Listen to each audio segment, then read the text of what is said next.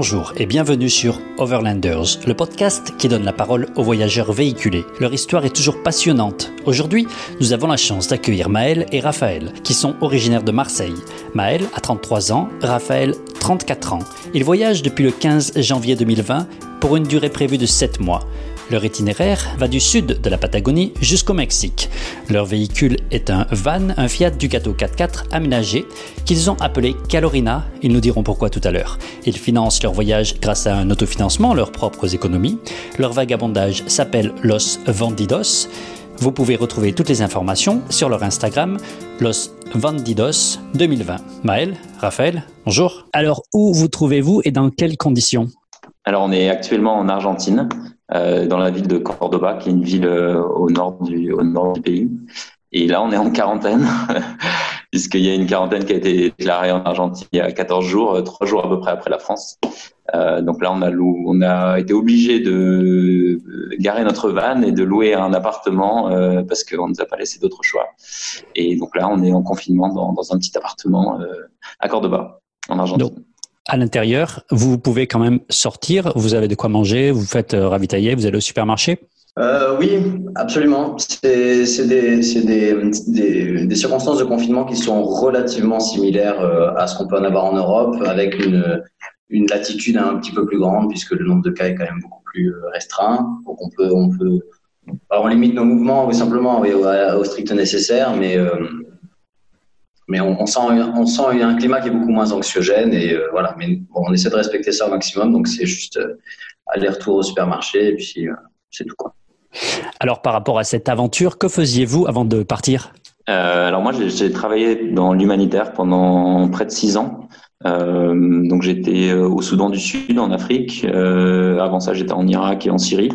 Euh, et donc voilà, j'avais un poste de, de direction euh, pour une ONG danoise qui s'appelle le Conseil danois pour les réfugiés.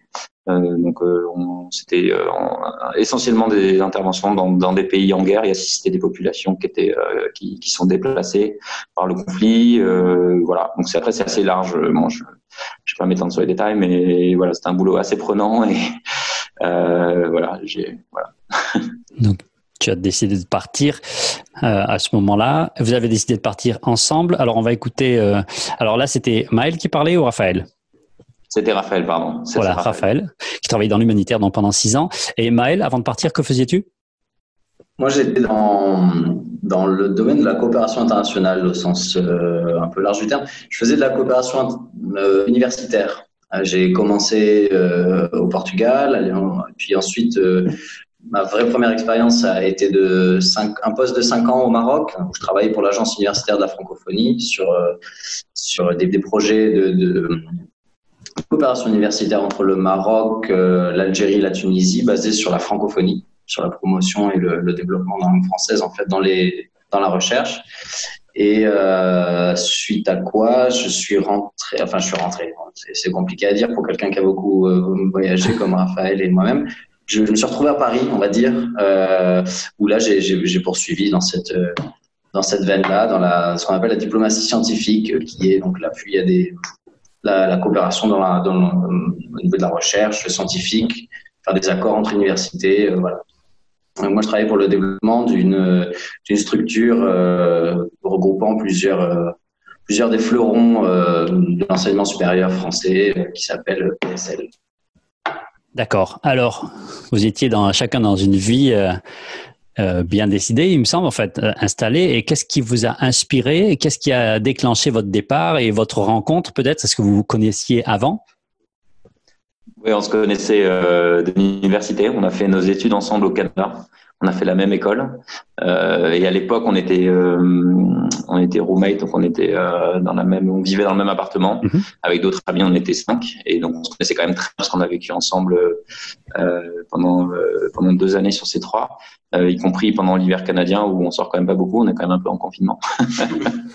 et depuis, on est toujours resté très proches et on est resté vraiment de très très bons amis. On s'est on vu tous les ans, même si on voyageait très régulièrement. Enfin, on était souvent à l'étranger. Euh, donc voilà. Et puis après, euh, on avait un peu eu envie au même moment de, prendre un break dans nos carrières. Euh, on était à un moment, on était tous les deux à un moment un petit peu critique de nos vies où on, avait un peu envie de prendre le temps de réfléchir. On n'était pas sûr de quel chemin on voulait emprunter pour la suite.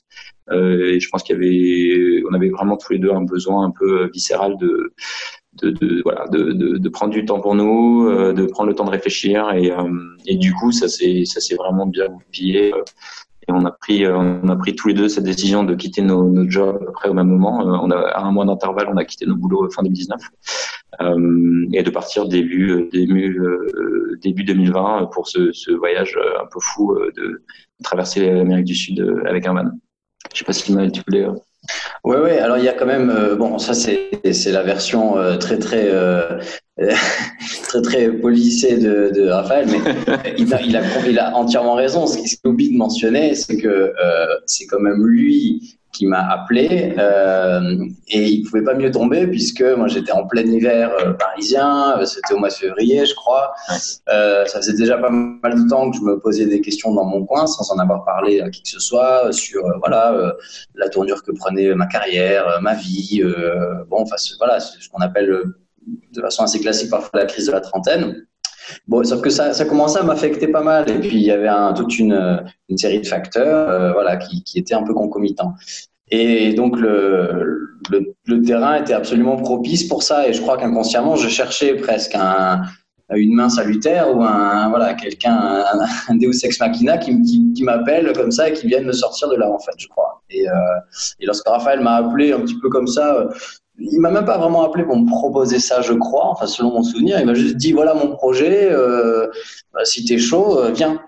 Et euh, bah, je pense qu'il savait pas exactement que moi en fait tout ce que j'attendais c'était ça. Et donc je crois que dans la minute je lui ai dit bah ça, me, paraît tout à fait opportun, allons-y. ça s'est bouclé un peu comme ça, je crois vraiment. Donc, j'imagine que dû à votre amitié euh, longue, euh, en fait, vous n'êtes pas posé la question si ça allait marcher euh, entre vous de voyager ensemble. Vous saviez que ça allait marcher, ou vous vous êtes posé des questions quand même avant de partir sur est-ce qu'on peut le faire ensemble? Non, je pense que vraiment, on n'avait aucun doute sur le fait qu'on allait bien s'entendre. On a, on a quand même vraiment pris le temps de réfléchir un peu aux objectifs du voyage et un peu à nos attentes. Et du coup, on voulait être sûr qu'on était à peu près alignés. Donc ça, on a quand même vraiment pris le temps d'en discuter un peu de, de l'approche, euh, comment nous on voyait un peu le quotidien, euh, un peu les, les macro-objectifs, euh, qu'est-ce qu'on voulait, qu'est-ce qu'est-ce qu'on veut atteindre avec ce voyage, qu'est-ce que quelles sont un peu nos attentes et, et on s'est rendu compte qu'on était vraiment très alignés et qu'on avait on était vraiment sur la longueur d'onde c'est c'était top quoi. Je sais pas et qu'est-ce que qu'est-ce que vous racontiez du coup aux, euh, aux, personnes qui vous entourent justement, parce que vous aviez un petit pitch, j'imagine, quelque chose que vous, vous aviez réfléchi à pourquoi vous alliez faire. Qu'est-ce que vous leur disiez? Je pense que Maël a dû être plus questionné que moi en étant à Paris, donc je vais le laisser. Alors, ça dépend à qui. Ouais, il y a une version pour chacun. Hein. euh, c'est vrai. Non, je, ouais, oh, comment dire? Oui, on a été beaucoup questionné, ça c'est vrai.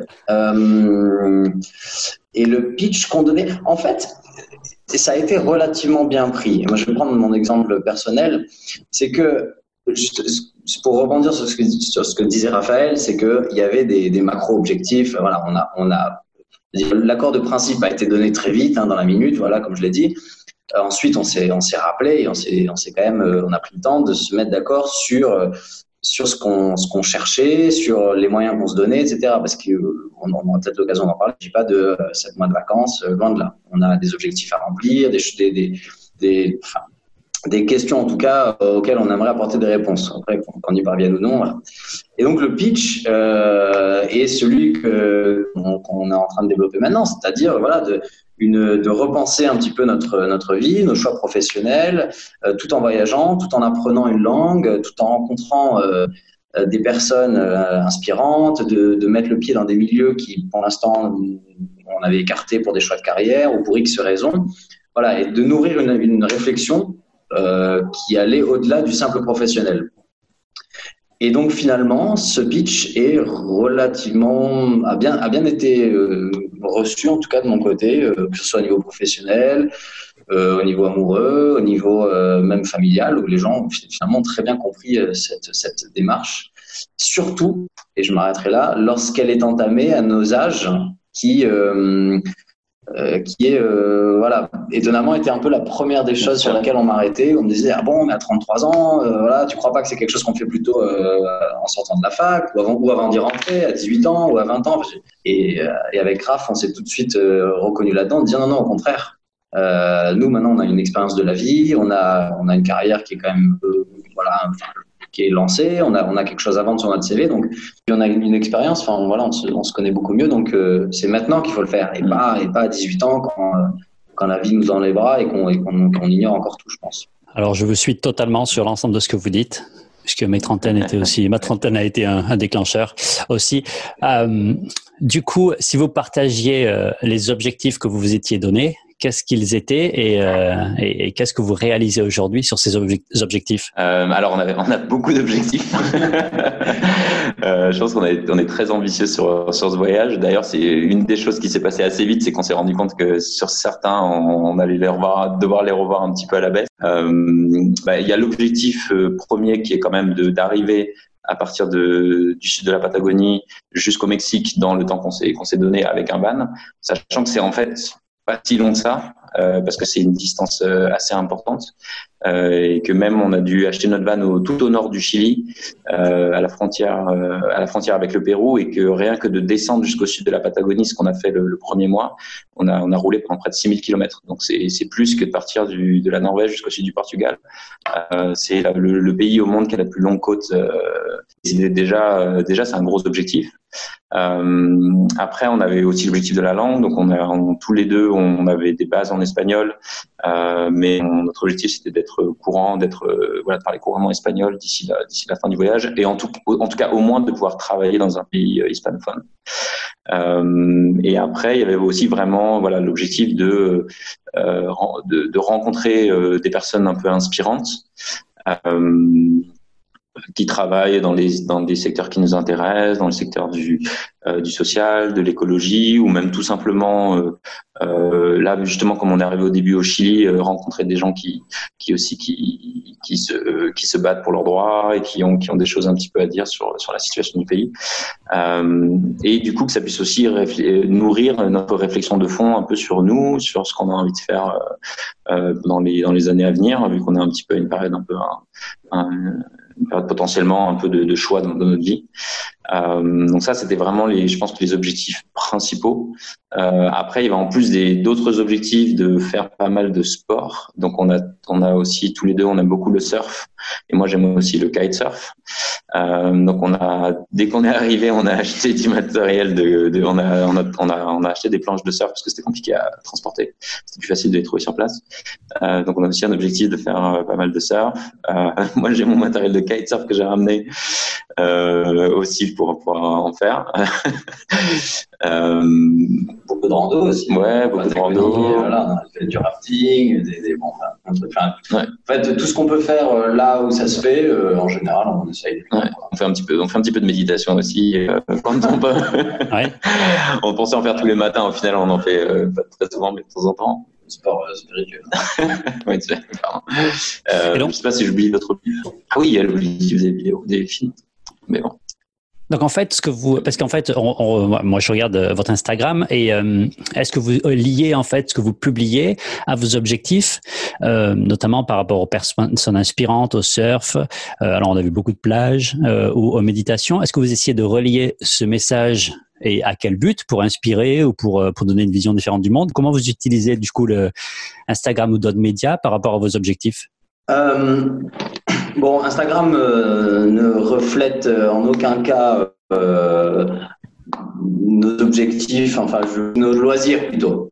C'est-à-dire qu'Instagram est, en fait on a utilisé Instagram comme un palliatif en attendant de, pouvoir monter et de, dérocher, enfin de faire tout le travail de montage et de réflexion autour de certaines, autour de toutes les captations vidéo qu'on a faites tout au long de notre voyage puisque comme l'a dit Raphaël, notre idée, c'est de rencontrer des gens inspirants, bon, de, de mais d'organiser aussi des, entretiens. On a démarché notamment euh, au Chili, là où on a passé pour l'instant le plus de temps, pas mal d'ONG, euh, des, conseillers euh, au, congrès, on a interviewé des, manifestants, etc. Donc on, se balade quand même avec tout le temps avec de quoi filmer, avec du matériel audio et vidéo. Et un de nos objectifs, c'était de, bon, et toujours, de, de pouvoir monter quelques vidéos c'est-à-dire avec du contenu, mais en même temps relativement ludique, euh, pour permettre aux gens de suivre un voyage. Sauf que ce dont, on s'est rendu compte, c'est que ça prend énormément de temps, que ça demande un, matériel technique qu'on n'a pas euh, forcément. en tout cas, pour le, pour le montage. Pour le montage, évidemment, pour le montage. Donc pour l'instant, voilà, on a plein plein de rush, euh, on a plein de contenu intéressant, un peu sérieux, quoi. On va dire, voilà, on a même du contenu académique, quoi. On a, on a on est rentré en contact avec des professeurs avec, voilà, qui nous ont expliqué plein de choses sur, euh, sur les enjeux climatiques, euh, euh, sociétaux, économiques, enfin du Chili notamment. voilà. Donc, et donc Instagram, pour répondre à ta question, pour l'instant ne reflète que ouais, un côté ludique de ce qu'on peut faire avec un drone et, avec quelques avec quelques images prises ça et là. Mais on raconte un petit peu quand même le côté aventureux, aventureux de notre voyage, parce qu'on raconte un petit peu quand même les, histoires, euh, les galères qu'on a eues, on raconte un peu les gens qu'on rencontre, mais on, on, fait pas du fond. On fait vraiment un peu le, côté glamour du voyage. C'est plus la forme. ça. On dirait Instagram est fait pour la forme, et puis le fond, euh, euh, ça, demande un peu plus de travail et de temps, donc ça, on privilégiera, je pense, un autre. un peu plus tard notre, plateforme. Ouais, on visera du temps quand on en aura. Ah, c'est ça, il faut cumuler pour l'instant euh, tout ce que vous pouvez cumuler. C'est ça. Euh, alors, on va parler un peu du véhicule parce que beaucoup se posent la question de comment on fait. Certains l'achètent en Europe ou dans leur pays de résidence et le, l'amènent, le transportent. D'autres l'achètent sur place. Donc, vous l'avez acheté sur place, vous l'avez modifié. Qu'est-ce que, comment vous pouvez parler de votre véhicule? Qu'est-ce qu'il, euh, qu'est-ce qu'il vous permet de faire aussi? Pourquoi vous avez choisi celui-là? Euh, oui, bah, c'est une très bonne question. C'est quelque chose justement sur lequel on a beaucoup réfléchi avant de partir. Euh, on a vu qu'il y avait différentes options qui existaient. Euh, assez vite, on s'est rendu compte que le mieux c'était de l'acheter sur place parce qu'il y avait pas mal d'offres, y compris de véhicules qui avaient été importés avant par des, familles qui voyageaient déjà en Amérique du Sud. ou, ou d'acheter en fait des véhicules sur place qui peuvent être, et il y a ensuite des, particuliers qui peuvent les aménager aussi. Donc on avait, on a sur nous, on s'est dirigé vers ces deux options-là qui nous paraissaient peut-être les plus économiques et les plus faciles, euh, sachant qu'on a comparé les prix en Europe et les prix en Amérique du Sud et c'était à peu près euh, similaire, euh, voire, voire même plus économique d'acheter sur place. Donc si on inclut en plus le coût du transport, de, si on achète en Europe, enfin, nous on a, exclu assez vite cette option. Euh, et du coup, on est allé sur le site de, enfin c'est Mal qui d'ailleurs a fait beaucoup de travail là-dessus. Moi j'étais encore pas mal en train de bosser un peu comme un fou au Soudan du Sud, euh, et qui a trouvé tous les sites où en fait euh, les, voyageurs se partagent les, bons plans. Euh, donc iOverlander est vraiment la référence pour ça. Et donc on a commencé pendant, je sais pas, pendant deux mois, on a regardé toutes les annonces, on regardait tout. Euh, et puis petit à petit, du coup, on s'est un peu formé une, mini expertise sur euh, voilà ce qui, ce qui, on a lu beaucoup, euh, comment il faut faire pour acheter, etc. Euh, quels sont un peu les, les, critères qui sont importants euh, pour acheter un véhicule. donc, on pourrait en parler pendant longtemps. je pense que nous, ce qui était le plus important, c'était qui est euh, en fait on voulait surtout plus de, de plus de deux couchages parce qu'on on a beaucoup d'amis qui nous ont dit qu'ils voulaient nous rejoindre pendant notre voyage euh, et ce qui a déjà été le cas depuis le début du voyage. On a déjà au moins un ami qui nous a rejoint et qui est reparti depuis. Euh, donc on voulait quatre couchages, euh, ce qui est pas évident parce que la plupart des vannes c'est deux couchages. Mm. Euh, et après on voulait quelque chose euh, de notre de notre vision, c'était quelque chose d'un petit peu low profile, donc un peu discret. Donc comme ça on se disait si on doit dormir sur un parking en ville ou que c'est un petit, c'est pas forcément hyper euh, voilà, c'est peut-être euh, hyper recommandé d'avoir un gros van avec des, des fleurs roses euh, un peu visibles. On s'est dit autant avoir quelque chose qui ressemble un peu à un véhicule de chantier, mais quand on dort dedans, limite personne va, va remarquer que qu'en fait c'est des gens qui font du camping. Quoi. Euh, et après en bonus, on s'est dit si jamais c'est un 4x4, c'est, génial parce que ça nous permettra de, de vraiment être tranquille. Euh, donc je crois que c'était vraiment les critères principaux. Euh, et voilà, je sais pas. Vous l'avez équipé? Vous l'avez changé? Ah Vous l'avez, ouais. Ah oui, euh, pardon, il y a un autre, une autre chose aussi qui était très importante, j'ai oublié d'en parler, c'est le, les plaques d'immatriculation. En fait, on, au début, on voulait acheter un van chez chilien ou argentin, puisque c'est euh, là où, euh, enfin, proche de la Patagonie. Et en fait, on s'est rendu compte que c'est très compliqué de revendre un véhicule chilien ou argentin dans un autre pays. C'est quasi, quasiment impossible. La loi ne l'autorise pas. Et qu'en fait, la loi est plus souple avec les véhicules qui sont immatriculés en Europe, parce que la législation autorise un changement d'identité du véhicule, enfin de propriétaire, à distance. Euh, bon, c'est ça reste assez compliqué et euh, enfin, le niveau niveau légal euh, bon c'est pénible mais c'est autorisé. ouais voilà. Il faut un codeur il faut enfin c'est il, y a tout un processus. Euh, et en fait on s'est rendu compte que si on a, si on voulait le revendre du coup au Mexique euh, on pouvait pas acheter un véhicule chilien et qu'il fallait absolument que ce soit une plaque européenne donc c'est pour ça qu'on a racheté un véhicule déjà complètement aménagé qui avait été importé par un couple belge euh, il y a quelques années. Euh, et du coup, euh, ça, ça pouvait nous permettre de le revendre au Mexique. Et tout, était, on n'avait rien à faire en fait. Il y avait déjà euh, quatre couchages, enfin deux sur le toit, deux à l'intérieur, euh, tout le tout l'aménagement, une petite douche, une petite table. il était même, il avait laissé, il, laissait tous les outils, il laissait deux roues de secours, des pelles, enfin vraiment tout, tout, tout, tout équipé. Donc c'était très confortable pour nous. On a vraiment eu un truc clé en main, tout prêt quoi. On n'a rien eu à faire. À part, euh, bon, on a fait, bien sûr, on a fait une vérification euh, chez le mécanicien, on a fait un contrôle technique pour vérifier qu'il y avait que tout allait bien. Il y avait des petites choses. je crois qu'il y avait un amortisseur qui était un peu un peu mort qu'on a dû changer, mais à part ça, euh, vraiment, c'est clair en main. Quoi. Je sais pas si vous voulez rajouter quelque chose, Maël. Non, c'est ça. Et alors, le, le, véhicule avait bien été vérifié, avait bien été euh, préparé, c'était le bon. Et puis, vous arrivez à une petite aventure quand même euh, en descendant euh, pour rejoindre Ushuaia. Qu'est-ce qui vous est arrivé? Euh, tu veux raconter euh, Mal euh, bah, On va faire ça ensemble parce que de toute façon, là, c'est. Alors, qu'est-ce qui nous est arrivé? Ça, s'est fait en deux fois. Euh... Bah, en fait, étrangement, personne nous avait. Euh, bah, donc, évidemment, lors de l'achat, on a fait un contrôle technique, etc. Bon, on a fait, on avait une petite liste de, de, de points de vigilance, c'est tout. Mais vraiment, allez-y, c'est bon, les yeux fermés. Euh, il faut quand même mentionner qu'on a roulé 5000 km, donc on l'a quand même bien utilisé, euh, on, est, on est un peu passé partout. Et euh, en arrivant en Patagonie, on constate un jour un, un, bruit au niveau de la roue arrière gauche qui est, qui est pas qui est pas forcément strident ou quoi, mais qui est, qui est quand même gênant. Enfin, on se rend bien compte qu'il y a quelque chose qui va pas. donc là, à ce moment-là, on est à foutre aller au fou un peu, euh, alors qu'il n'est pas non plus au fin fond de la Patagonie, mais bon, en gros, il n'y a, a, pas de mécano. Hein. Il y, a, y a C'est reculé. voilà, c'est un peu reculé. Bon, c'est assez touristique, donc ça va. Mais en gros, le gars euh, jette un petit coup d'œil. Euh, il nous dit que c'est pas forcément grand-chose. Il sait pas trop. Enfin, il fait ce qu'il peut avec ce qu'il a, ce qui est déjà pas mal. Il a, il a démonté les freins. Il a dit que c'était pas les freins. Voilà. Bon, il, il s'est quand même, il s'est quand même donné les moyens. Mais bon, ça a duré une heure. Euh, voilà. Et il nous a dit, par contre, euh, alors moi, je vous conseille tout de suite, c'est de partir en Argentine. il y a des plus grandes villes à la base, ils nous avaient dit d'aller 10 000, 1000 km plus au sud, euh, au Chili, dans une ville à 9 heures de route. Ça restait au Chili ou c'était ouais, au Chili, je crois, le premier week Ouais, alors parce que voilà, ce qui est marrant, en fait, surtout, c'est que lui, euh, bon, on le paye, ça va pas coûter grand chose, il nous a tout, bon, il nous a dit, voilà. Donc, si ça continue, en gros, c'est le roulement.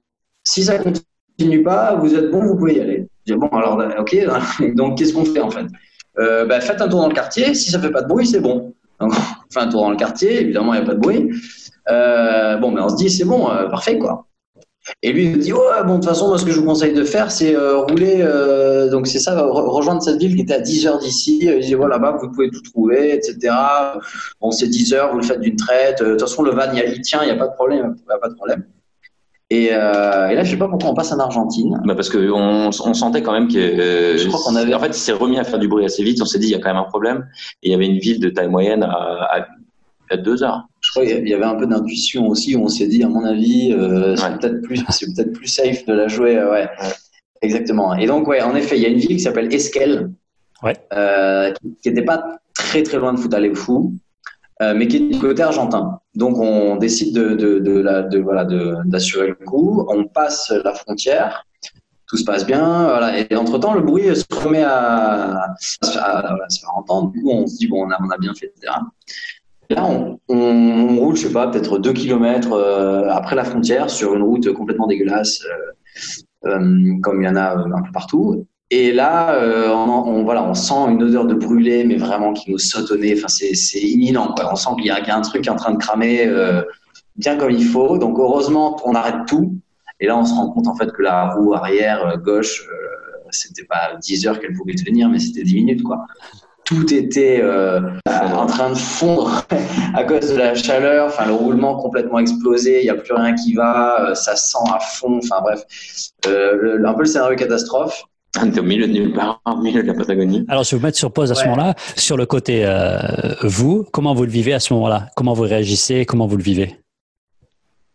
Euh, curieusement, on était là, on a un peu, on était là, ah bah ça y est, l'aventure démarre. Bah, non, mais bon, bah. Ouais, c'est vrai. Non, je pense qu'on l'a pris avec philosophie parce que en vrai, je pense qu'on était prêt psychologiquement à avoir ce genre de galère.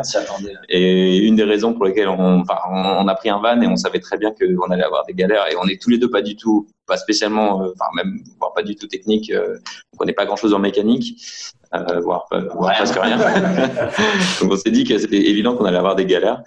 Euh, donc on s'est dit bon, qu'est-ce qu'on fait? Euh, On a quand même souscrit une petite assurance justement en Argentine qui nous couvre pour euh, le Mercosur. Donc, euh, bah, euh, écoute, on va voir si elle fonctionne, s'ils peuvent nous, nous, nous, assister. Et puis, on a, on a pris nos téléphones avec nos puces chiliennes. Et, et là, et là, du coup, je sais pas, on n'est pas dans ah oui.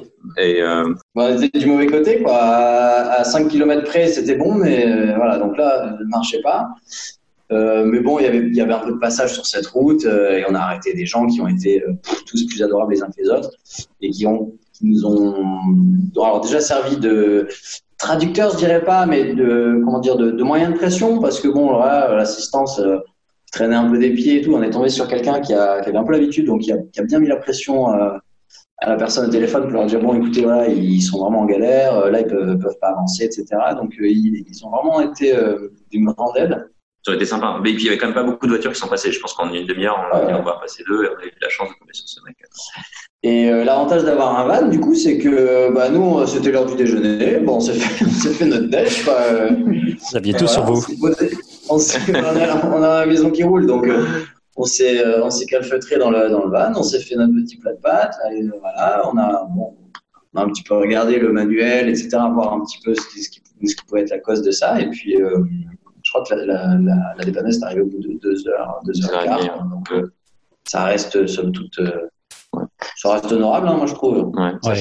Après, il a quand même, euh, c'était à la limite qu'il puisse pas charger notre ah oui, véhicule, hein, parce que parce que je crois que son poids maximum c'était genre 3 tonnes 5 et nous on est persuadé que notre van il, il faisait 3 tonnes 2 mais en fait je pense qu'il fait plus je pense qu'il fait plus 4 tonnes. Et, et du coup quand ouais. il a commencé à charger il est arrivé avec sa petite dépanneuse euh, fait pour auto pour une pour des Twingo. Et, euh, et quand il a chargé notre van bah, il y a les, les roues avant de sa, sa, dépanneuse qui ont décollé de, de 1m50 du sol. Euh, nous j'étais là les yeux écarqués je fais oula euh, on va lui on va lui casser sa dépanneuse en deux avec notre gros van. Euh, mais bon il a été il a été sympa parce que il a le, le, dépanneur a quand même il a un peu forcé il a réussi à monter le van on est tous les deux montés à l'avant avec lui mais on a eu peur que qu'il nous dise ah bah non je peux pas il est trop lourd je vous laisse là et je, on attend qu'il y en ait un autre qui revienne au final il a été très sympa et il nous a il a il l'a pris et puis euh, et puis, en, je sais pas, en, en 45 minutes, on était à Esquel. à Esquel. Ouais. À Esquel dans et un euh, garage, ouais. mais euh, sans pouvoir réparer, en fait. Pas tout de suite, en tout cas. Bah, c'est ce qu'on, ça, on l'a appris. Ouais, on l'a appris du coup sur place. Heureusement, on avait, on avait un contact qu'on nous avait donné. Donc le, le mécanicien qu'on, qu'on a rencontré à Fouta les Fous, il nous a quand même donné un contact du, du seul mec à Esquel qui sait gérer les, les vannes et, et les 4x4. Surtout les 4x4. Ouais. ouais. Et, euh, et donc euh, c'est là où on a fait le, la rencontre de, de Marcello. Euh, et du coup, euh, et lui, il nous, a, il nous a fait un premier diagnostic, mais il nous a dit ouais, euh, ça a l'air un peu compliqué, mais j'ai besoin de d'un jour de plus pour voir ce qui se passe. Et ouais, en fait, le lendemain, il s'est rendu, enfin, en essayant de démonter tout, il s'est rendu compte que tout était soudé, que du coup, il, y avait des pièces qui étaient complètement cassées, voire qui s'étaient mélangées les unes avec les autres. Euh, sachant que c'est un, un, modèle qui existe que en Europe, le Ducato 4x4. Ils ont des, ils ont des Fiat Ducato, euh, en Argentine, mais ils n'ont pas de Ducato 4x4. Et donc spécifiquement le l'essieu arrière, c'est pas une pièce qui existe en Argentine. Euh, donc, il nous a expliqué que là, ça allait être très compliqué parce qu'ils allaient devoir faire ça, euh, du coup, euh, en mode en version manuelle, quoi, de, de euh, couper couper la pièce, euh, la l'usiner avec une voilà avec un mec, un spécialiste, un métallurgiste, un métallurgiste pour, pour enlever les bouts de métal incrustés dedans. Voilà, la grosse galère, quoi. Euh, donc, donc euh, voilà, il nous a dit qu'il en avait au moins pour une semaine euh, à faire tout ça. Et, donc là, quelle décision vous prenez quand vous êtes face à une semaine d'arrêt obligatoire et que c'est pas dû à un virus? Hmm, bah, On s'est un peu arrêté pour réfléchir. Et puis une heure. c'est ça. Et ouais, on s'est dit, bah nous notre objectif c'était vraiment d'atteindre le sud de la Patagonie au 1er mars. On s'était donné un mois pour pour faire cet objectif-là. Donc on était déjà en Patagonie. Mais c'est vrai que dans notre tête, on s'était un peu dit, on aimerait vraiment quand même être euh, tout au sud, proche du Choya, etc. Puis il y a des parcs nationaux magnifiques là-bas. Euh, du coup, on, a discuté un peu avec Marcelo. Il a dit est-ce que ça pose un problème qu'on soit pas là euh, le temps que tu répares le van? Il a dit non, moi je m'en occupe, pas de souci. Euh, donc on a décidé de, de descendre en bus euh, donc plus au sud. Euh, donc on a fait les derniers 1000 kilomètres du coup en, bus transport transport qui est assez assez développé en Amérique du Sud qui fonctionne super bien. Ouais. Euh, 4 heures. En fait, du coup, on a continué en, en bus commun, quoi. Enfin, on a acheté des tickets de bus. On a, continué notre voyage. Alors, du coup, l'itinéraire n'était pas exactement euh, respecté. C'était pas forcément celui, celui qu'on voulait faire. Mais euh, donc, on a perdu en, liberté, mais on a gagné en, confort puisqu'on ne conduisait pas. Et donc, on, a, on s'est dit qu'on n'allait pas se laisser abattre et qu'on n'allait surtout pas rester une semaine à, à tourner en rond dans Esquel euh, pendant que Marcelo faisait ce qu'il pouvait avec le van. Et donc, on, ça nous tenait vraiment à cœur. La Patagonie, c'était quand même euh, voilà, le, le point de départ de l'aventure, euh, au moins symbolique. Et on s'est voilà, on s'est on s'est rendu compte que ça coûtait pas beaucoup plus cher que ça finalement. Que ça, quand entre l'essence, etc., finalement, ça, ça, ça rentrait dans nos frais. Et donc, on, on est descendu en bus et on a passé une semaine, du coup, à, à voir les glaciers, à faire des randos, etc., voilà, dans, les, dans les endroits qu'on allait plus ou moins visiter. Enfin, voilà, on n'avait pas d'itinéraire prédéfini. on n'était pas forcément censé passer par euh, El Calafate et El Chalten, donc les deux villes qu'on est allé voir. Mais euh, finalement, je pense que c'est un, bien pour un mal, parce que du coup, on a rencontré des gens exceptionnels. Mmh, on a, je pense qu'on a bien fait aussi de ne pas conduire, parce que la route euh, Esquel, El Calafate, c'est de la pampa à n'en plus finir. C'est très long. Que ça. C'est très, très, très c'est extrêmement long. Il y a du vent. Je pense qu'à à conduire, ça doit être, ça doit être passablement épuisant. c'est ça. C'est un peu long. C'est une très mauvaise chose.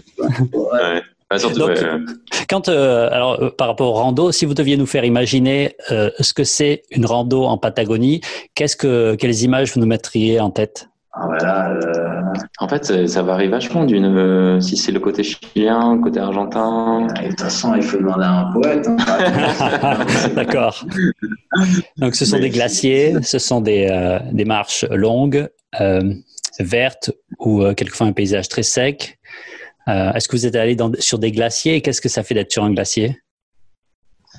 Bah, il y a un peu, y a vraiment des, des paysages assez variés. Euh, quand même, euh, je trouve qu'il a, y a des, zones qui sont assez vertes, il y a des zones qui sont assez arides.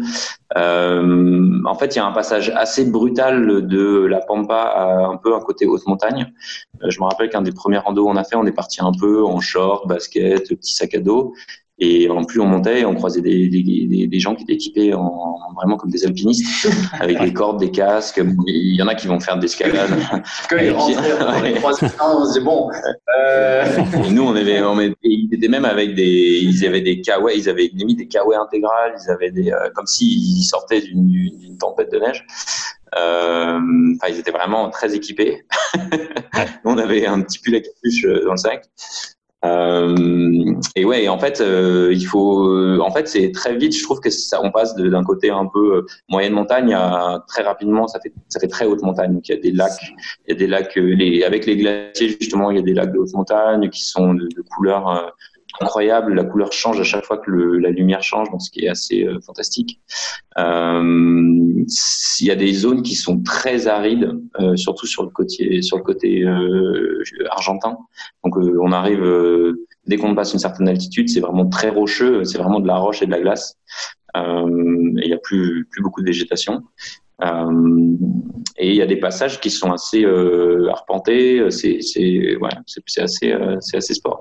Mais c'est euh, ouais. Enfin, moi j'ai été assez euh, impressionné en tout cas sur sur Chalten et tout ça sur le sur le à, à quel point c'est les les montagnes sont sont, sont je sais pas si c'est le terme mais vraiment très à pic. C'est vraiment abrupt, ouais, comme très jeune. Abrupt, exactement. C'est vraiment des pics qui sortent de Guillaume Ça fait vraiment un peu surréaliste ces, ces, euh, ces, pics qui sortent. Euh, souvent d'ailleurs, on peut on peut pas vraiment monter au sommet parce que c'est clairement de de, de l'alpinisme de haut niveau euh, et de l'escalade. Donc souvent on fait des approches jusqu'au lac avec une vue absolument euh, incroyable sur le sur les montagnes. Et, oui. Et après il y a un, ouais, je sais pas si qu'est-ce que, qu que bah, juste pour compléter, il y a, y a, y a aussi, euh, donc du côté chilien, on, donc c'était, on va dire, le nord de la Patagonie. Euh, là, on a eu droit quand même à des, à des paysages aussi très très verts avec des des, des fleuves absolument splendides. Enfin, on a, fait, on a fait du rafting, des, des randos, pareil, assez montagneuses, mais, mais mais avec une voilà une végétation luxuriante. Enfin, apparemment couper le souffle. Hein. Donc, je me rappelle euh, là, c'est surtout l'immensité euh, voilà, de la nature qui frappe. Et, euh, et, juste pour, pour finir avec les glaciers, parce que c'est devenu un peu mon obsession. Euh, enfin, mon obsession. en fait, je pense qu'on ne s'y attendait pas, en fait. On ne savait pas. Alors là, je parle notamment, et on, en a vu plusieurs en Patagonie, c'est relativement courant. C'est celui de Perito Moreno, qui est le plus connu. Voilà, c'est un peu passage obligatoire, qui est très touristique, hein, d'ailleurs. Je fais une petite parenthèse, que presque trop, ça nous a un peu déçu, mais le glacier en lui-même est absolument euh, à couper le souffle. Je veux dire, euh, juste le contempler en fait des heures durant, ça, en fait, ça passe vraiment euh, comme quelques minutes.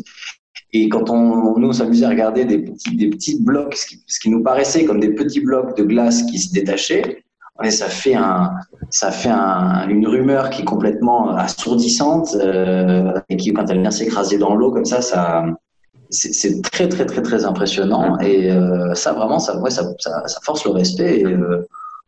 C'est vrai. Et ce, glacier euh, continue de grandir malgré tout. Ouais. ouais c'est des rares glaciers qui, qui, ne, ne baissent pas en taille.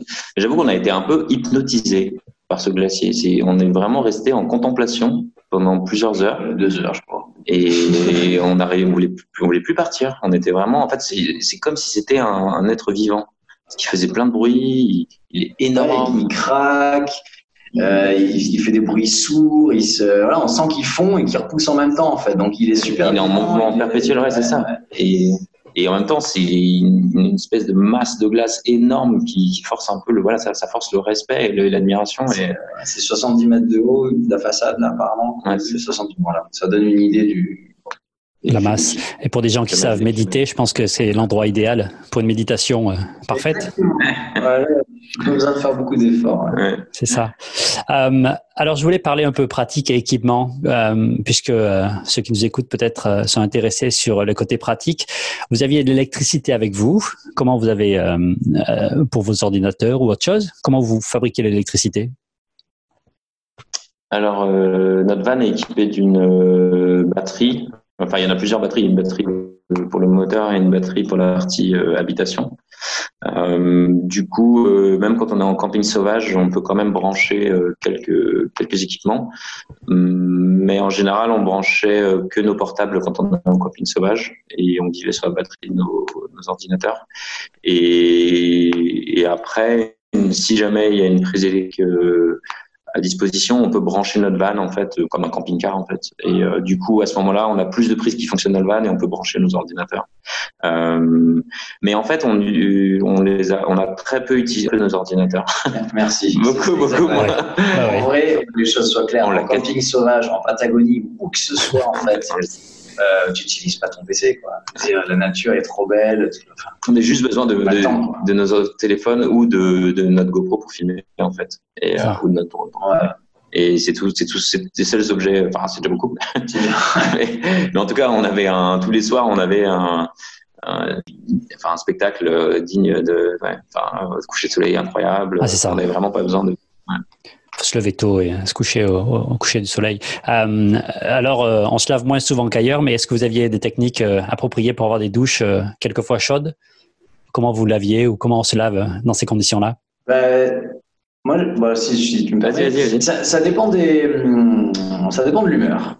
on va dire que quand on était d'humeur un peu aventureuse, on se disait bon allez, on va on va faire du camping sauvage euh, voilà, plusieurs jours d'affilée parce que euh, soit la situation l'oblige, soit euh, bon, c'est une volonté un peu de, de, de, de, nous éloigner. Et dans ce cas-là, bon, en général, on cherche des points d'eau. Euh, pour camper, juste pour le même pour l'esthétique. Donc là, on peut se laver, hein, alors toujours sans savon évidemment, euh, dans les dans les rivières, dans les lacs, etc. Ça, ça, ça peut se faire. Ça, euh, on a quand même la chance d'avoir un van qui est équipé d'une douche. Euh, alors c'est plus un filet d'eau euh, qu'une vraie douche comme on l'imagine, mais ce qui, qui, qui fait complètement l'affaire. On a à l'intérieur, on a, on a les, on a un, on a, à l'intérieur, on a une petite cabine qui sert de toilette et de douche, euh, qui est assez bien faite. Euh, dont on s'est servi une seule fois, je crois, pour l'instant. Euh, un, un, un, soir où il faisait très froid, on était sur une plage extrêmement venteuse et on s'est dit, allez, c'est l'occasion de, de, de, voir ça et ça fonctionne très bien. Euh, mais sinon, bon, on branchait juste le tuyau dehors et c'est comme un espèce de tuyau d'arrosage, euh, voilà, avec de, de l'eau euh, qui est directement extraite du, la, de, ouais. du, du van, quoi. Ouais. Et en général, bah, quand on, si jamais on était sur une plage et qu'on sortait de, qu'on allait faire un peu de surf, en sortant de l'eau, euh, en sortant de notre session de surf, on se rince et voilà, on se lave un petit coup et puis voilà, c'est la, c'est la douche du. On avait après vraiment la problématique, c'est un peu la, la, la, la quantité d'eau qu'on a parce qu'on a quand même pas non plus, on a 90 litres. Euh, donc on peut pas non plus, euh, faut qu'on fasse un petit peu attention aussi. Donc, Ouais. euh, en général, les douches, on- quand on a un camping sauvage, on faisait un peu vraiment le, le strict minimum. Quoi. Et l'eau potable, le- donc c'est une eau potable ou comment vous faisiez pour boire de l'eau euh, Il y a de l'eau partout qui est potable? On a deux citernes, euh, une qui est euh, destinée à la douche, aux toilettes, euh, euh, à l'évier, et euh, une séparée qui est de l'eau potable. Donc, lorsqu'on arrive à un camping ou même dans une ville, enfin n'importe où, on peut remplir ces deux citernes et on, a, on en a une qui est dédiée à l'eau potable. Euh, donc ça, ça dépanne pas mal. C'est même, c'est même plus que du dépannage. Hein, là, on est.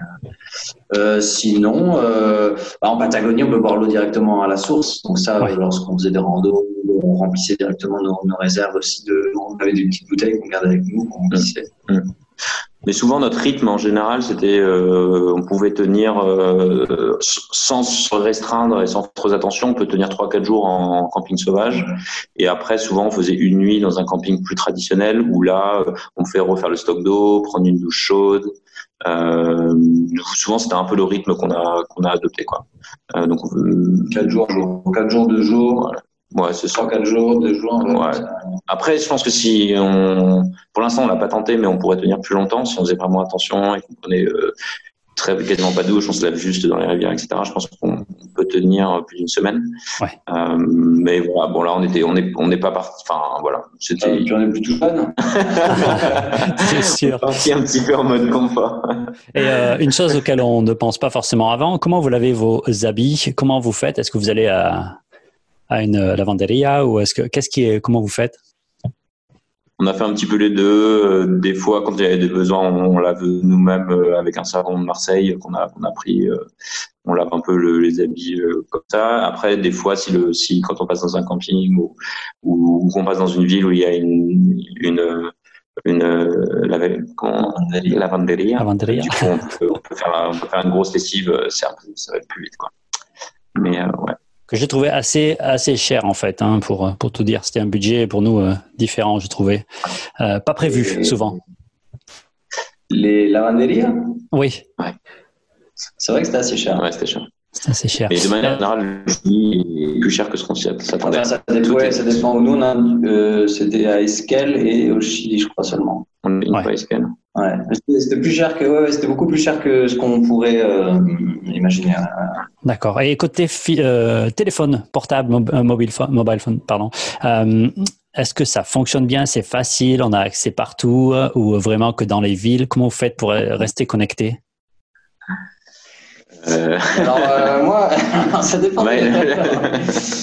Alors, euh, ouais, ouais, Alors, au Chili, il faut savoir que euh, lorsque vous achetez une, une, une, puce chilienne, vous avez un mois pour, pour, vous enregistrer.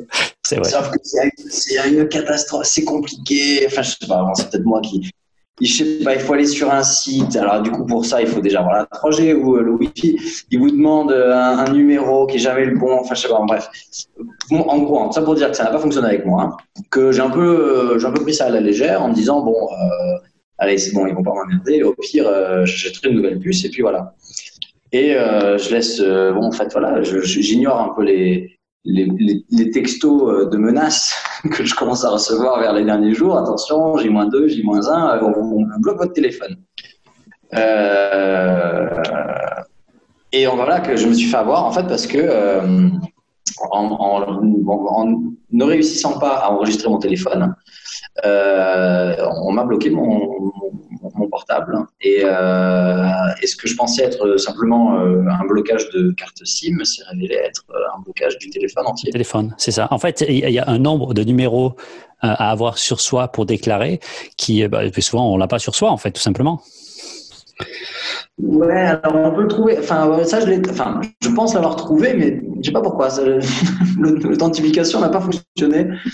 Euh, je me suis pas trop acharné non plus. On a été dans des endroits où il n'y avait pas forcément de, de, réseau. Du coup, on repoussait ça au lendemain. Et puis, euh, bon, voilà. Enfin, en tout cas, bon, c'est ma faute, hein, clairement. Euh, mais c'est bon à savoir. Faites-le. Enfin, voilà, c'est ça, il faut le faire. Si vous restez, vous restez plus d'un mois au Chili. Si vous restez plus Parce que nous, on est resté six mois dans ce problème. voilà. Après, Raph, euh, lui, a, a, été beaucoup plus euh, diligent que moi. Elle a fait, ça a très bien fonctionné. Donc, on est... Normalement, c'est plutôt l'inverse. D'ailleurs, c'est bizarre. voilà. Mais en tout cas, sur ta question de manière générale sur le réseau, etc., c'est vrai que de manière générale, quand on arrive dans un pays, c'est une des premières choses qu'on fait, c'est acheter une carte SIM parce que c'est quand même, euh, bon, à l'heure d'aujourd'hui, c'est mhm. vital euh, d'avoir de la 3G, etc. Mais en général, vu la taille de, du Chili et de l'Argentine, on ne captait que dans les villes. Et dès qu'on s'éloignait un peu, quand on roulait, on captait plus du tout. Euh, et dès qu'on faisait du camping sauvage sur des plages ou dans, dans le désert, ou, enfin, on était, on n'avait pas du tout de réseau. Euh, du coup, c'est quelque chose. Il y a un truc à anticiper, euh, en tout cas là-dessus, c'est euh, les cartes et, enfin, en tout cas pour s'orienter, parce que la facilité, c'est d'utiliser Google Maps, mais voilà, bah, Google Maps, ça fonctionne surtout avec. il y a des moyens de télécharger des cartes, etc., mais normalement, ça fonctionne avec du, du réseau. Alors, comment vous faites pour pour choisir vos routes selon du, du voyage et quels outils vous, vous utilisez, pardon? Alors, on utilise euh, l'application Maps.me, qui est une, application euh, qui, où on télécharge la carte euh, complète du pays ou d'une région. Et ensuite, c'est comme une carte IGN, mais sur son téléphone. Et du coup, Donc ça, ça fonctionne, avec ou sans réseau. Voilà, exactement. Donc on peut être. En plus, du coup, c'est justement, ça peut, ça, ça, utilise beaucoup moins de batterie aussi sur nos téléphones, etc. et ça fait même option GPS si nécessaire. Euh, donc c'est hyper hyper pratique quoi. Euh, au début, je m'étais dit ah j'aimerais bien avoir des cartes, voyager un peu à l'ancienne et tout ça. Finalement, on l'a pas fait. euh, finalement, on l'a pas fait. On est bon, on est on est quand même. Ouais. C'est pas trop tard. Ouais, c'est vrai. C'est pas trop tard. Il faut avoir des bonnes cartes quand même. Comment, euh, puisqu'on est dans l'électronique, comment vous stockez toutes les photos que vous accumulez, les vidéos euh, Qu'est-ce que est-ce que ça fonctionne? Comment vous faites un backup? Et si est-ce que vous craignez de perdre ce que vous ce que vous capturez? Alors euh, on, on, craint de perdre son capture, euh, oui et non. Enfin, euh, on n'est pas à l'abri d'un, soit d'un vol, soit d'un, un problème technique, quel qu'il soit. Mais non, nous, on a l'habitude de stocker nos, nos rushs et tout, ce qu'on, peut choper sur un disque dur SSD qui, je crois, c'est on a un Tera. C'est ça. Euh, ce qui est largement suffisant pour l'instant c'est assez énorme, hein, je veux dire ça. Ouais, c'est ça. Tout ce qu'on filme avec le, tout ce qu'on filme avec le drone et la GoPro, c'est trop lourd pour le mettre sur le cloud. C'est vraiment ah, d'accord. hyper, hyper, euh, c'est pas définition, etc. Enfin, c'est du, c'est c'est pas du 4K, mais c'est du 2,5K, etc. Donc, euh, c'est quand même très, très lourd. Donc, on a vraiment tout sur le disque dur externe. Après, ce qu'on filme, euh, moi, enfin, moi, je filme pas mal avec mon iPhone et sur, on prend pas mal de photos avec nos, avec nos téléphones. Et là, bon, j'ai un backup sur avec c'est ça, un cloud. Hmm. Mais euh, bon. Après, il n'y a pas 36 solutions, je pense. Hein. Enfin, Moi, je suis preneur, mais euh, voilà, on stocke, euh, on stocke sur, sur le disque dur externe, sur le cloud. Si vraiment il y a des, des sujets sensibles, on peut les stocker à, la fois sur le disque dur et sur nos portables, enfin sur nos, sur nos PC. Euh, mais bon, voilà, si jamais, euh, j'en sais rien, le van est forcé ou si, euh, je sais pas, il y a un incendie, bon, ben, pas. En tout cas, tout ce qu'on a pris en GoPro et en drone, on va le faire. Ouais. Et la sécurité, donc, puisqu'on parle de, de, vol, comment ça s'est passé entre le Chili et l'Argentine? Comment ça se passe? Plutôt bien. Hein ouais. On n'a pas eu de problème. Euh, on, on, est parti en se disant euh, la probabilité qu'on se fasse braquer au moins une fois dans le voyage est élevé. Oui. Peut-être c'est parce que je viens du secteur de l'humanitaire et que j'ai travaillé dans des pays en guerre et j'étais un peu obsédé par la sécurité. euh, du coup, c'était un des, un des éléments qui nous faisait fait dire c'est vraiment important d'avoir un van un petit peu euh, discret et qui puisse être pris pour un véhicule de chantier. Euh, mais pour l'instant, euh, les, Chiliens et les Argentins nous disent souvent faites attention, etc. Euh, mais nous, vraiment, on a eu, pour l'instant, on touche du bois, on n'a eu aucune mauvaise rencontre. On a rencontré que des gens vraiment sympathiques et, et aidants. Après, on il y en a quelques règles où on fait un petit peu attention. par exemple, si on est dans des villes, on, on, on campe pas parce qu'on pense que le risque est quand même plus élevé. Donc, si on doit s'arrêter dans une capitale, souvent on va voilà, une auberge de jeunesse ou, ou un petit hostel, etc. Euh, et on utilise l'application aussi iOverlander euh, quand on fait du camping sauvage pour regarder les commentaires des, des autres gens qui voyagent.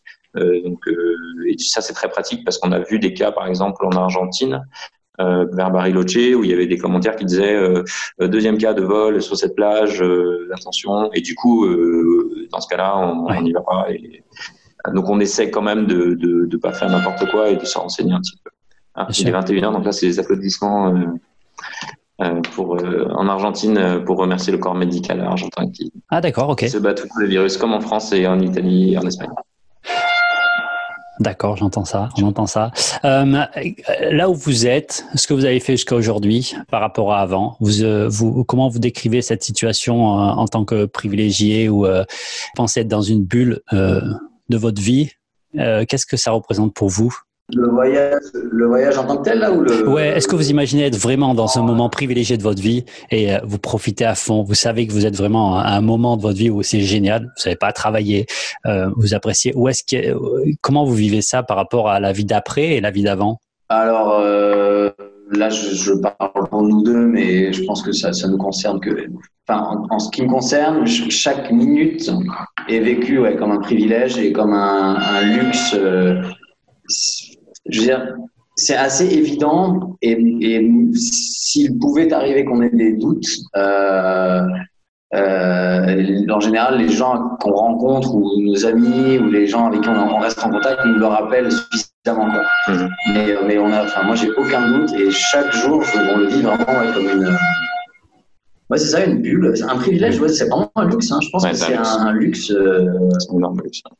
Enfin, surtout, voilà, moi, venant du, enfin, venant du grand ville, j'ai travaillé à Paris deux ans et demi. Euh, euh, Raphaël, bon, c'était pas une grande ville, c'était un pays en guerre. Enfin, je veux dire, là, on est, on est dans le luxe absolu où c'est de la liberté. On a, du, on a du temps, on, a, on est libre, on n'a pas de contraintes, sauf celles qu'on s'impose nous-mêmes. Euh, c'est voilà, un, un, échange culturel quotidien. Mm. Ouais, ouais, c'est vraiment, on est extrêmement chanceux. On en profite vraiment tous les jours, tous les jours. Vraiment, le, le sentiment qui m'a vraiment euh, envahi, je pense, quand on, a, on est parti avec notre van pour la première fois, c'est un sentiment de liberté incroyable. Euh, vraiment, euh, entre les études, euh, le travail, euh, les, pays où j'ai travaillé auparavant, un peu, j'ai des contraintes sécu très fortes sur où est-ce qu'on peut aller pas.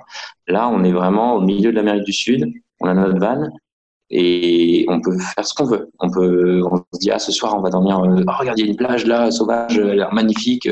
Allez vas-y on y va, on, on, va dormir là. Et puis, puis si on aime l'endroit on dit ah, bon, on va, on va rester un jour de plus, c'est trop bien. On va, on va aller surfer, on va faire ça.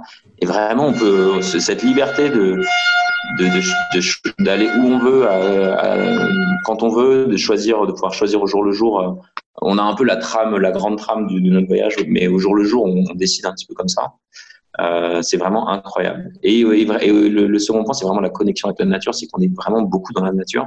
C'est quelque chose qui manque énormément, je pense, dans nos sociétés. Aujourd'hui, on vit beaucoup dans des bureaux, on vit dans des, dans des villes, euh, et là, on est tout le temps. Euh, entouré de, de nature. Des, bon, des fois c'est le désert, donc c'est très aride, etc. Mais, mais c'est ça, c'est aussi vraiment fantastique et c'est un énorme privilège. Ah, on est vraiment les villes. C'est quelque chose qu'on s'est un peu découvert au fur et à mesure. On ne pensait pas qu'on serait aussi anti-ville, quoi. Ouais. Parce qu'on est quand même, on est quand même, on est quand même des citadins. On a beaucoup vécu dans des villes dans nos vies. Euh, on aime bien socialiser, on aime bien sortir, aller dans des bars, etc. Mais là, on genre les, les, rares fois, on est arrivé dans des villes un peu touristiques où il y avait des bars, de l'ambiance, on est parti en courant. On s'est dit, mais non, non, nous, on va aller trouver une plage euh, sauvage, euh, faire du surf, et on, est, on, était, on était complètement dans notre voilà, dans ce, ce, ce, espèce de bulle de liberté et de nature. Euh, et on, avait, on a été piqué euh, et on voulait continuer. On se le dit souvent l'un à l'autre aussi, hein, pour, pour ouais, ça. la question de est-ce qu'on en est. Souvent, on, euh, voilà, enfin, on va pas faire les sudistes, mais là, on est quand même bien. ça. Tu, non, mais voilà, quand tu sors ton transat, il y a une plage déserte. Euh, ou même la nuit, juste on a fini de manger, ouais, les, étoiles, les étoiles, le ciel étoilé comme on n'a jamais vu parce que c'est des étoiles jusqu'à l'horizon en fait, c'est la, la voûte céleste est, est, pleine, pleine, pleine. Alors on éteint le feu et tout. Et je, je, je, crois qu'il n'y a pas une seule journée où on s'est pas dit quand même, on n'est pas bien là. Quand même, ah, oh. ça veut tout dire. Quoi. Non mais c'est vraiment ça. C'est euh, Ouais. Et le fait d'être deux, et euh, vous deux en particulier, d'avoir cette, euh, ce, ce, vécu et cette amitié, euh, ça, à quel point ça change ou à quel point ce serait possible euh, tout seul? Ou ce serait vraiment pas possible? Ou trop différent? Euh, Je pense que c'est très très différent tout seul. Euh, je pense que c'est possible.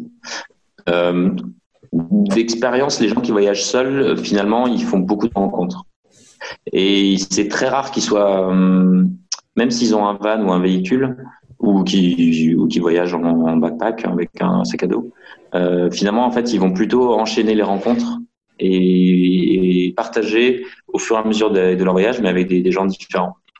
Euh, après, je pense, c'est franchement, c'est faisable. Euh, c'est après en camping sauvage comme on, nous on a fait où on est vraiment euh, isolé, c'est quand même une approche assez euh, assez différente. Quoi. On s'est rendu compte de ça un peu en le faisant avec Raphaël. On a on a un bon mode de fonctionnement dans le sens où on est un duo. Euh, bon, on se connaît bien, on, on, se dit tout, on a voilà, on a, on a des centres d'intérêt communs, etc. Donc ça aide. Hein, évidemment, il faut pas partir avec quelqu'un.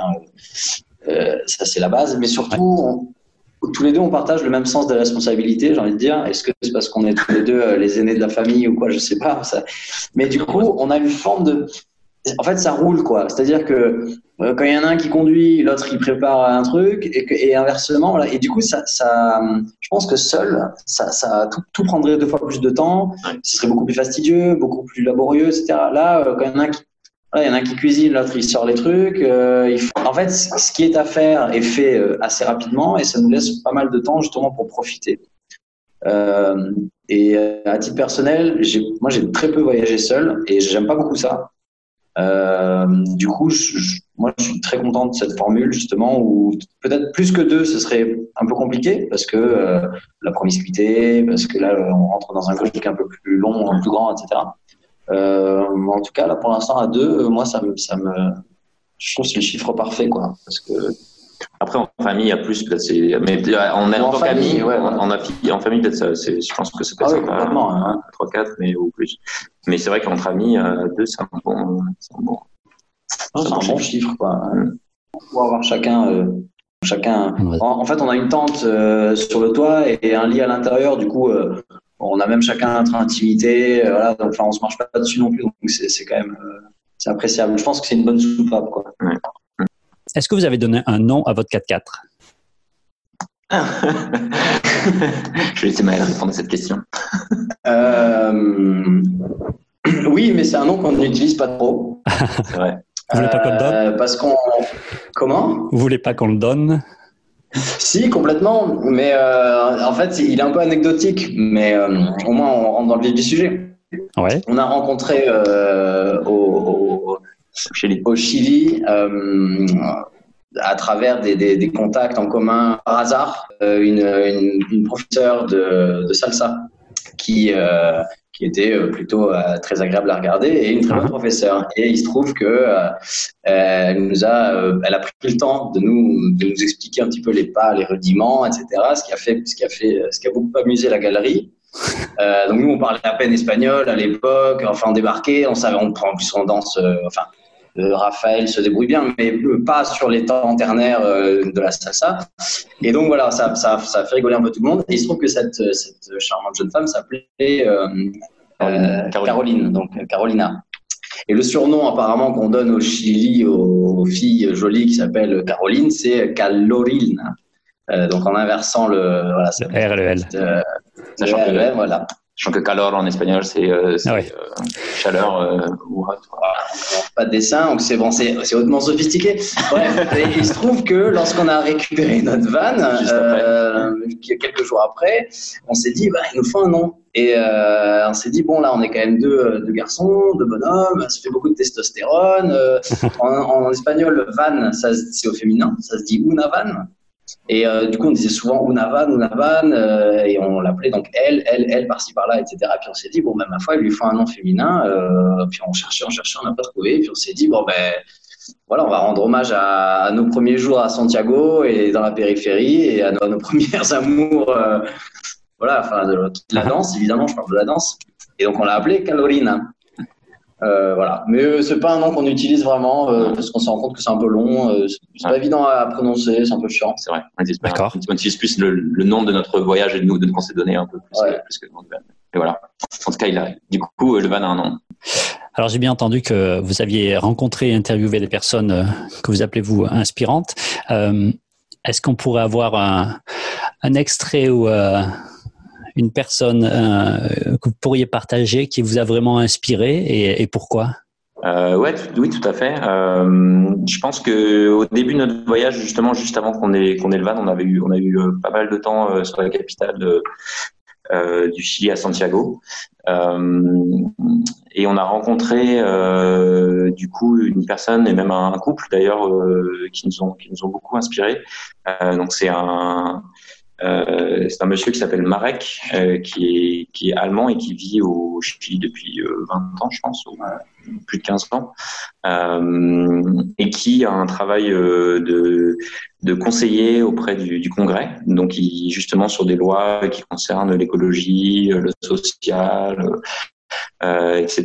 Il, a beaucoup de, il donne, il donne des, des il, voilà, des, il donne des conseils aux, membre du Congrès sur, euh, sur, sur pas mal de sujets. Euh, et en même temps, côté de ça, c'est quelqu'un qui est très accessible et qui a beaucoup d'amis. Euh, et on est on avait passé, on l'a d'abord rencontré dans le cadre de son travail, et après il nous a, il nous a invité chez lui, on a rencontré sa femme et son fils.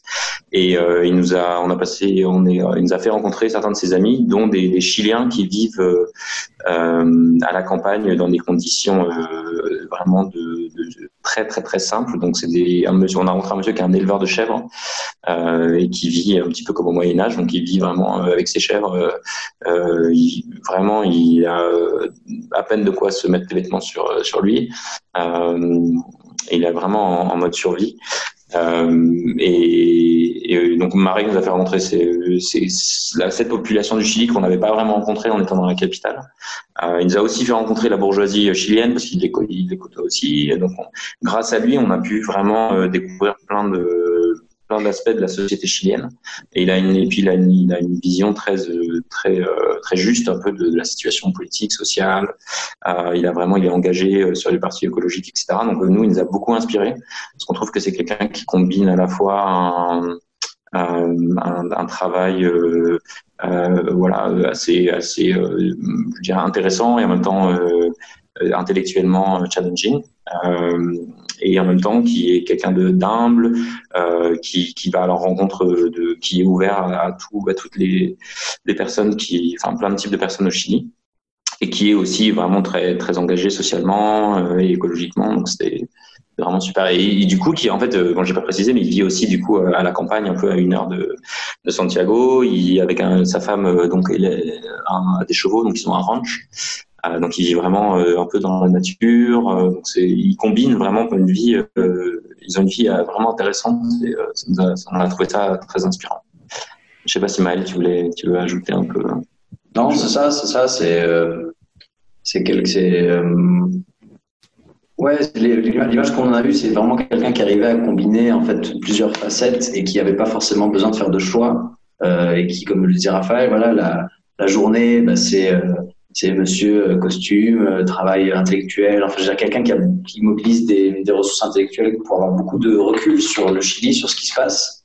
Euh, économiquement, culturellement, sociétalement. Et puis, euh, bah, lorsqu'il rentre du boulot, bah, il, donc déjà il rentre en moto, euh, il, il, roule pas possible, voilà, il rentre euh, dans son hacienda, euh, retrouver ses chevaux et, euh, et le week-end, ce monsieur, voilà, ce mec-là, dont personne ne soupçonne la deuxième vie entre guillemets, euh, bah, il joue de la, la, la, la guitare, euh, il joue des chansons euh, euh irlandaises, euh, il côtoie, voilà, donc comme disait Raphaël, des, des, des cow-boys, enfin, je dire, des, des, des l'équivalent des gauchos argentins qui vivent vraiment, qui, qui, prennent vraiment la sécheresse en pleine phase, qui vivent, qui vivent vraiment dans des conditions moyenâgeuses et il est à la fois très proche de ces gens-là. Et donc voilà, il a on va dire qu'il a un pied, pour résumer, il a un pied dans le concret et un pied dans le dans, l'abstrait, qui le rend extrêmement, euh, extrêmement intéressant et en tout cas inspirant pour nous, pour, pour la suite. Quoi. On veut donner à,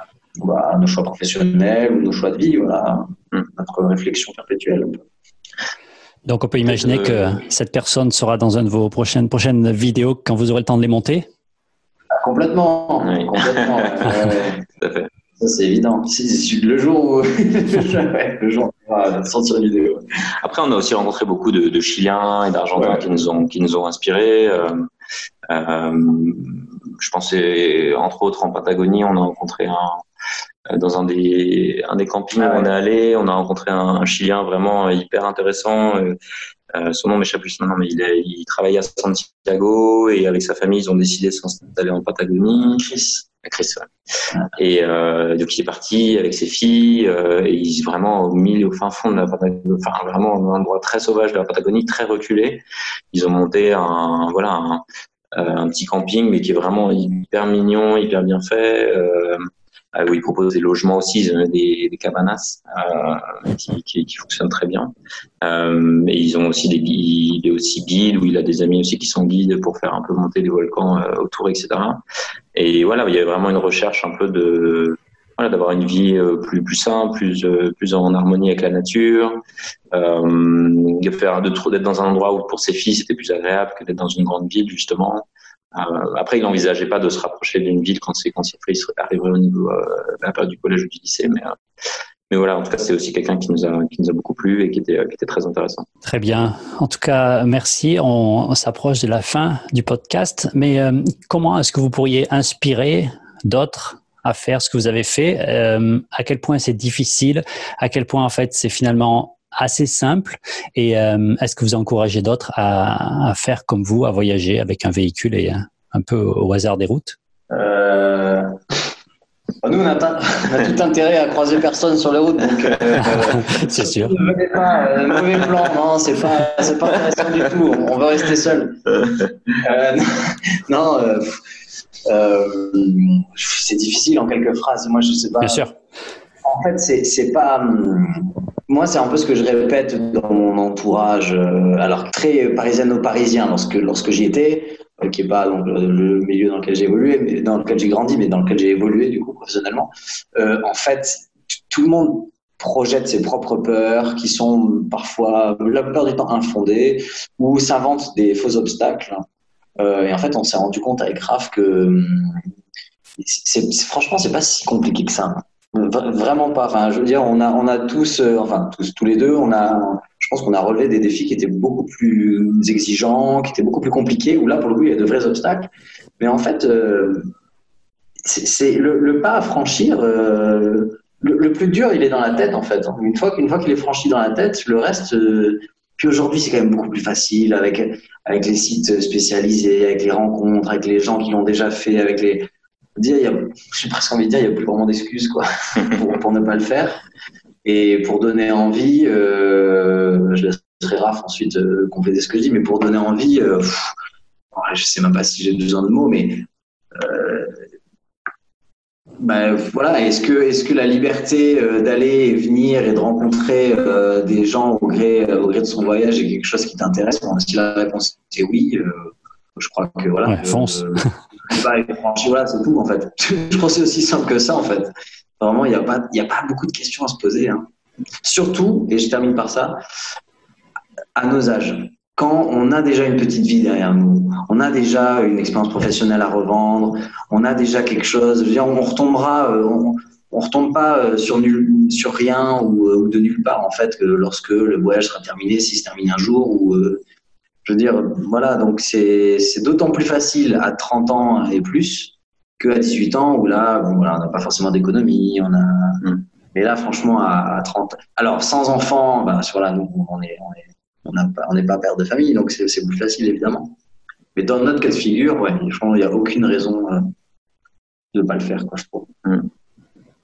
Oui, non, bah, je pense que tu as déjà dit beaucoup de choses et euh, euh, non, vraiment, c'est une expérience, euh, c'est vraiment très enrichissante.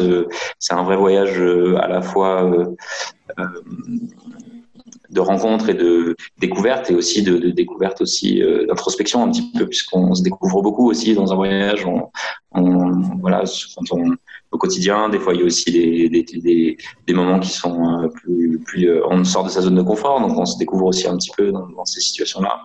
Euh, moi, peut-être un des conseils que, que j'aurais à donner, c'est d'essayer de sortir un petit peu des sentiers battus euh, et de pas faire uniquement les lieux touristiques, mais essayer de d'être en contact avec euh, vraiment voilà, en contact avec les populations euh, dans les pays dans lesquels on est, enfin, essayer de faire des, des rencontres, euh, vivre un petit peu euh, à la mode locale, etc.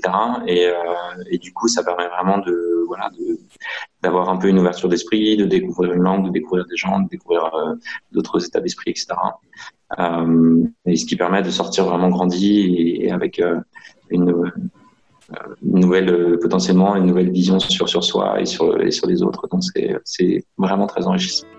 Maël, Raphaël, merci beaucoup. J'aime vraiment la façon dont vous choisissez vos mots, l'intelligence qu'il y a derrière votre voyage et euh, la recherche de l'intégrité. J'aime vraiment beaucoup. Euh, je trouve ça assez remarquable. Merci d'avoir fait l'effort de répondre à des questions quelquefois difficiles. Est-ce que vous voulez rajouter quelque chose avant qu'on se quitte? Non, merci, à toi, surtout pour cette initiative. Euh, ça, a été un, ça a été un plaisir de répondre à tes questions. Ça nous fait réfléchir aussi, ça nous fait prendre du recul euh, sur notre propre condition aussi. Donc voilà, c'était un plaisir, un plaisir partager. Oui, merci, merci beaucoup Cyril. Merci à toi. Peut-être juste une, une, pensée juste pour les, les tous les les personnes en, en quarantaine et, euh, et, toutes les familles qui potentiellement euh, sont dans des situations un petit peu difficiles aujourd'hui avec le Covid-19. Donc euh, on pense, on pense fort à, on pense fort à vous et, et on espère que, que la situation va s'améliorer rapidement. Et que le voyage puisse reprendre pour tout le monde. C'est ça. Hein, et qu'on pourra prendre la route bientôt.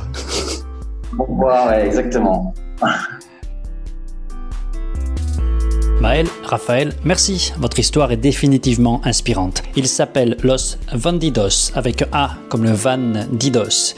Il voyage depuis le sud de la Patagonie et remonte jusqu'au Mexique. Pour plus d'informations, allez sur leur Instagram Los Vandidos 2020. C'est la fin de cet épisode. Merci à toutes celles et ceux qui nous écoutent. Retrouvez toutes les informations sur overlanders.fr et un nouvel épisode très prochainement.